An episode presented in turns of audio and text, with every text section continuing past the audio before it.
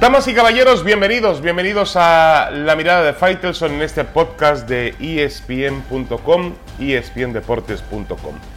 La selección mexicana terminó una gira, una mini gira, aprovechando la fecha FIFA por Europa, donde jugó contra la selección de los Países Bajos, ganó y donde empató el martes en La Haya, también en territorio de los Países Bajos, frente a la selección de Argelia, el campeón africano.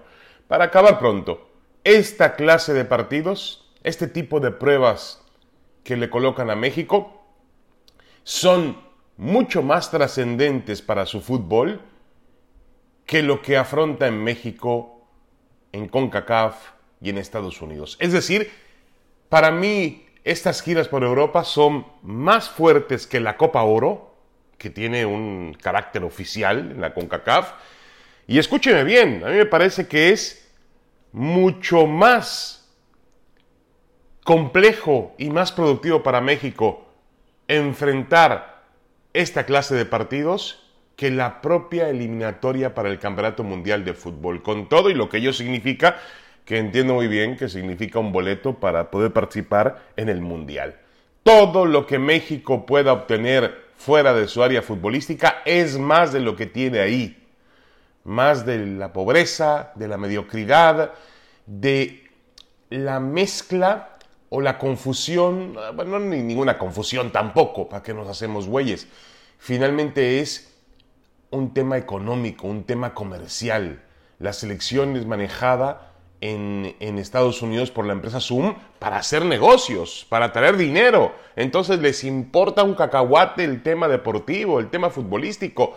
México tiene que salir de su área para encontrar otro tipo de adeptos, otro tipo de condiciones de juego, otro tipo de fogueo que le puede llegar a servir al momento en que afronte un campeonato mundial de fútbol y se vea en la necesidad de, jugar esos minutos eh, de campeonato, esos minutos realmente poderosos que siempre han atentado contra la historia del fútbol mexicano y que no le han permitido acceder al famoso quinto partido. Eh, yo, la verdad, me voy muy satisfecho con lo que México mostró. Eh, es verdad, como lo dijo el Tata Martino, que tiene algunos parajes de inconsistencia normal, tampoco puede jugar al mismo ritmo los 90 minutos de cada partido, pero sí hay unos momentos donde México se pierde demasiado, pierde la brújula, el sentido, y, eso históricamente nos recuerda lo que ha sucedido en diferentes escenarios de mundiales de fútbol en los últimos 30 años. Tiene que trabajar en eso el Tata Martino. La selección mostró personalidad, por ejemplo, en el partido del martes en La Haya, cuando ganaba, perdía dos goles por uno en los minutos finales. Es verdad que tenía un hombre de más, pero encontró la manera, encontró la forma de conseguir el empate vía una gran jugada de Raúl Jiménez que rubrica Diego Laines eh, y además estuvo a punto de ganar el partido, un disparo ya al final eh, conseguido por eh, Héctor Herrera que pegó en el, en el poste y que hubiese significado la victoria del, conjunto mexicano. Eh, en el tema colectivo, bien, es decir, eh, insisto, eh, a diferencia, no voy a hablar mal de los días de Juan Carlos Osorio, pero a diferencia de, esos, de esa etapa, con Martino México sabe lo que quiere y parece que sabe cómo lograrlo. Claro, lo tiene que hacer, ¿no? Eso es lo difícil.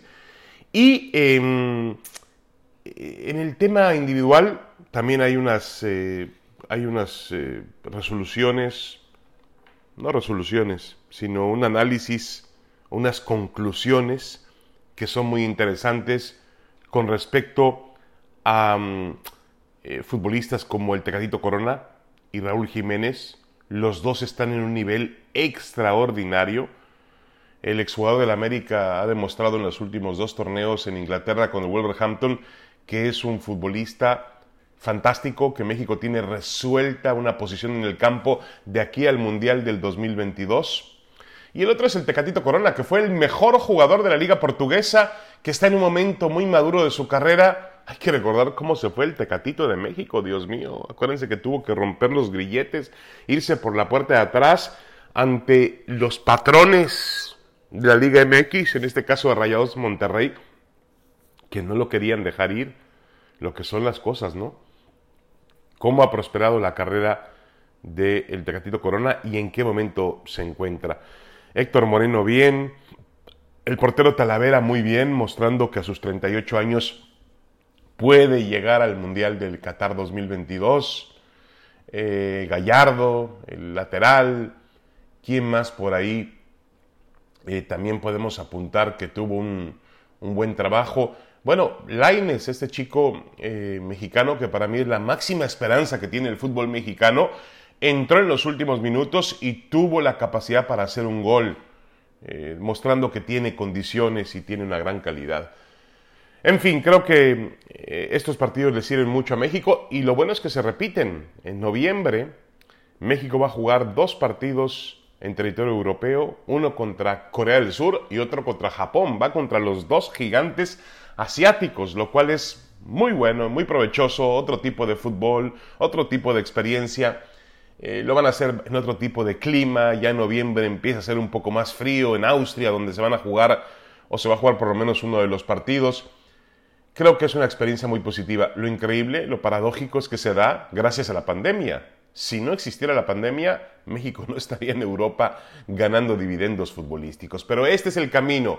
Y vuelvo e insisto, los partidos amistosos en Europa son más provechosos para la selección mexicana de fútbol que la Copa Oro y que la propia eliminatoria mundialista. Y que le moleste a quien tenga que molestarle. Una pequeña pausa y regresamos. Tenemos más en la mirada de Faitelson en este podcast de espndeportes.com, espn.com.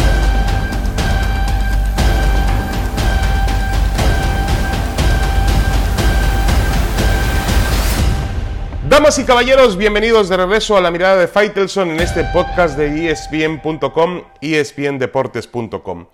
La noticia en el fútbol mexicano es el regreso de los aficionados a las tribunas. Siete meses después se permitirá el acceso a algunos estadios, mejor dicho, en, algunas entidades cuyos, em, cuyas autoridades gubernamentales han decidido dar luz verde a la entrada de espectadores. Va a suceder este viernes en el Mazatlán Juárez, allá en el puerto sinaloense, y va a suceder en el Necaxa contra Tijuana, en, a jugarse en Aguascalientes. La Liga MX mm, solamente permite el 50% del aforo del estadio, pero se cree que las autoridades locales, estará en manos de las autoridades locales decidir eh, en qué porcentaje se van a abrir las, las tribunas. Si permiten el 50, créanme que seguramente eh, van a tratar de tener el 50% de, del aforo. Em, a mí me parece que es un paso delicado, pero también un paso que inevitablemente había que dar. Eh, tarde que temprano había que, que tratar de, de regresar a esta nueva normalidad con todo lo que significa el protocolo, obviamente, para el aficionado que tiene que entender que ir a los estadios de fútbol jamás será como, como era antes. Eh, tendrán que adaptarse a estas nuevas condiciones y estas nuevas medidas.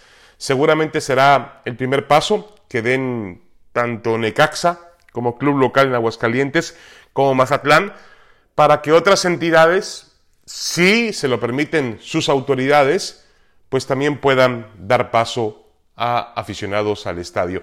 Se intentó por todos los caminos hacerlo en Guadalajara, porque este fin de semana tenemos el clásico tapatío entre las Chivas y los rojinegros del Atlas, pero las autoridades en Jalisco, en, en Zapopan, el municipio donde está el estadio de las Chivas, dijeron que no, que todavía no es tiempo de hacerlo. Eh, en Aguascalientes y en Mazatlán sí hubo luz verde, así que vuelven los aficionados al fútbol mexicano. Vamos a ver qué resulta de esto. Yo insisto que tiene, obviamente tiene que un riesgo, pero todo en la vida tiene un riesgo y hay riesgos que, habrá que tomar. Vemos lo que está pasando en Europa nuevamente con los rebrotes, lo que pasó en Italia eh, con el partido de Nápoles frente a la Juventus, lo cual es totalmente vergonzoso.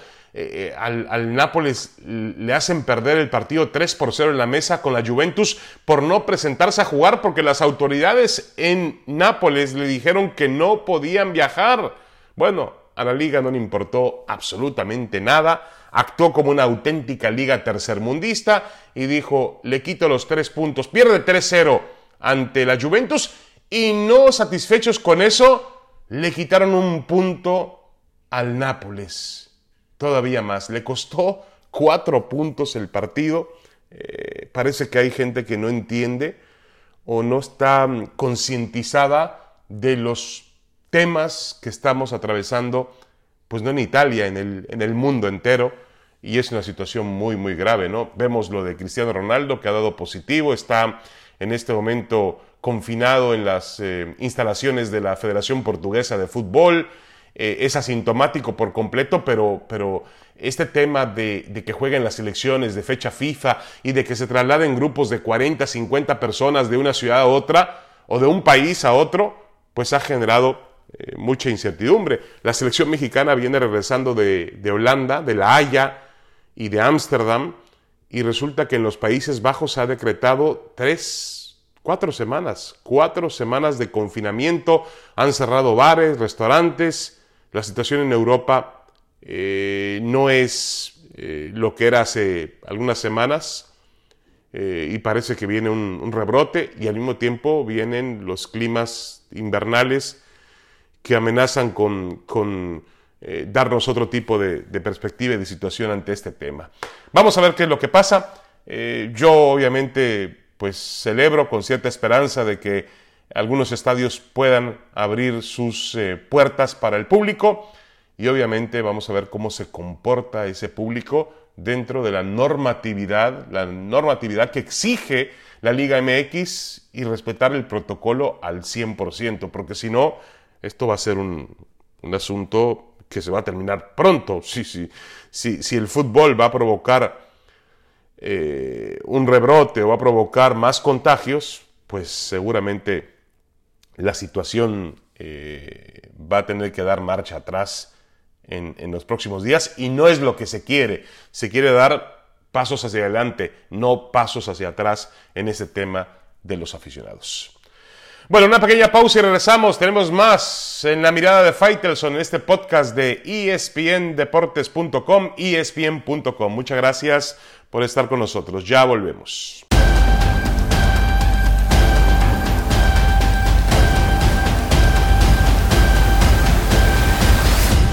Bienvenidos de regreso a esta mirada de Faitelson a través de eh, todas las plataformas de ESPN y por supuesto las redes sociales. Aquí estamos.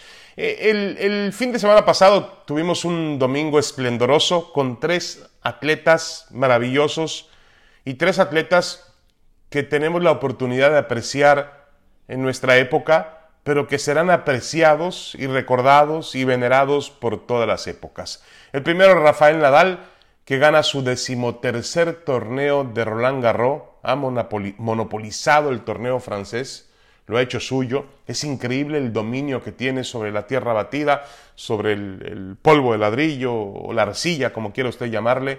Nadie juega mejor que él eh, bajo esa superficie. Pero también, como lo dijo el propio Novak Djokovic, que fue su víctima, eh, no podemos eh, únicamente cerrar o considerar que Nadal es un, tenista de, de arcilla ha demostrado que tiene una gran capacidad en todos, en todas las superficies donde se ha desenvuelto. Y bueno, llegó a 20 Grand Slams ganados, 20 Grand Slams ganados, 13 de ellos en Francia. Emparejó a Roger Federer, un tenista suizo legendario, imponente, para muchos el mejor de la historia. Y yo creo que la conversación ahí entra perfectamente bien sobre si realmente Rafael Nadal es mejor que Roger Federer creo que la polémica es aceptada, es bienvenida. No hay ningún problema en hacerla. Y habrá gente que le guste más el español y otros más el suizo. Y así podemos llevárnoslas. No, no, hay ningún problema. Hay espacio para los dos en el, en el sitio más sagrado en la historia del tenis. Luego, después del episodio de Nadal, tuvimos oportunidad de ver a LeBron James, un atleta fantástico, poderoso. Ha logrado su cuarto trofeo de la NBA los Lakers han vuelto a ser campeones 10 años después, lo hacen justamente en el año de la desaparición, de la muerte trágica de, Kobe Bryant. Eh, y bueno, eh, creo que quedó demostrado en la duela con estadísticas, con números, la capacidad que tiene LeBron. Ya después usted tendrá su propia conclusión sobre si LeBron James es mejor que Michael Jordan, pero hay gente que defiende a Jordan eh, como lo que fue, ¿de acuerdo? Un gran jugador de básquetbol, seis veces campeón, seis veces el más valioso, eh, un hombre que desafió las leyes de la gravedad, que, que, que, realmente le dio otro sentido al básquetbol. Pero lo de LeBron es igualmente válido. Tiene otro estilo, tiene otra personalidad, tiene otro tipo de juego, pero nadie puede discutirme que LeBron no está en la conversación para ser el mejor basquetbolista de todos los tiempos. Es imponente lo que ha hecho LeBron. Y algo también importante, ha entendido la época en la cual vive y se ha comprometido social y políticamente. Ha sido un activista en estos tiempos eh, complicados y eso hay que admitírselo a, LeBron James. Y finalmente el domingo también nos dejó al británico, al inglés Louis Hamilton, ganando el Gran Premio de China en la Fórmula 1 su triunfo número 91. Empató la marca de todos los tiempos en poder del alemán Michael Schumacher y se metió en un círculo muy privilegiado. Le falta un título más para emular a, Schumacher. Em, está en un círculo donde está Juan Manuel Fangio, donde está Alan Prost, donde está Ayrton Senna, Nigel Mansell, eh, Jackie Clark, pilotos de gran, gran condición en toda la historia. Puede ser, mucha gente objeta que la categoría, la Fórmula 1 ha dejado de ser equilibrada, pareja, y que depende más de la fuerza de los motores, de las escuderías, de los constructores. Pero nadie puede negar que Louis Hamilton, pues para ganar 91 carreras, tienes que ser un piloto eh, fuera de serie. Eso está claro. Así que también Louis Hamilton entra en nuestra conversación para ser el mejor piloto de todos los tiempos. Luego y siempre están las comparaciones de los tiempos, de las épocas que son muy complejas, que son muy peligrosas, que son, ahí sí se pueden cometer grandes injusticias. Eh, yo creo que hay que respetar cada momento, respetar cada atleta, respetar cada hazaña y simplemente concentrarse y disfrutar de estos maravillosos momentos que nos ha dado la oportunidad de apreciar una generación muy buena en materia deportiva. En ella está Nadal, Federer, LeBron James, los que pudimos ver a Michael Jordan, el tema de Louis Hamilton, los que vimos a Michael Schumacher, a Prost, a Senna, en otros deportes a, eh, Tom Brady, al propio eh, eh, Lionel Messi, Cristiano Ronaldo, en fin, creo que es, es una época, agregaría yo a Manny Pacquiao, a Floyd Mayweather en temas de boxeo, y así en diferentes deportes. También, por supuesto, Michael Phelps en los Juegos Olímpicos, Usain Bolt, atletas que dieron un paso más allá, y yo siempre repito esta frase, pero me parece importante para poder contextualizar de qué se trata, de qué estamos hablando, atletas que fueron mucho más importantes que su propio deporte se fueron por encima del deporte que practican. Fueron más famosos que el deporte que, representan. Entonces eh, hay que tomarles en cuenta. Para mí, Nadal puede ser el mejor tenista de todos los tiempos. LeBron puede ser el mejor jugador de básquetbol de todos los tiempos.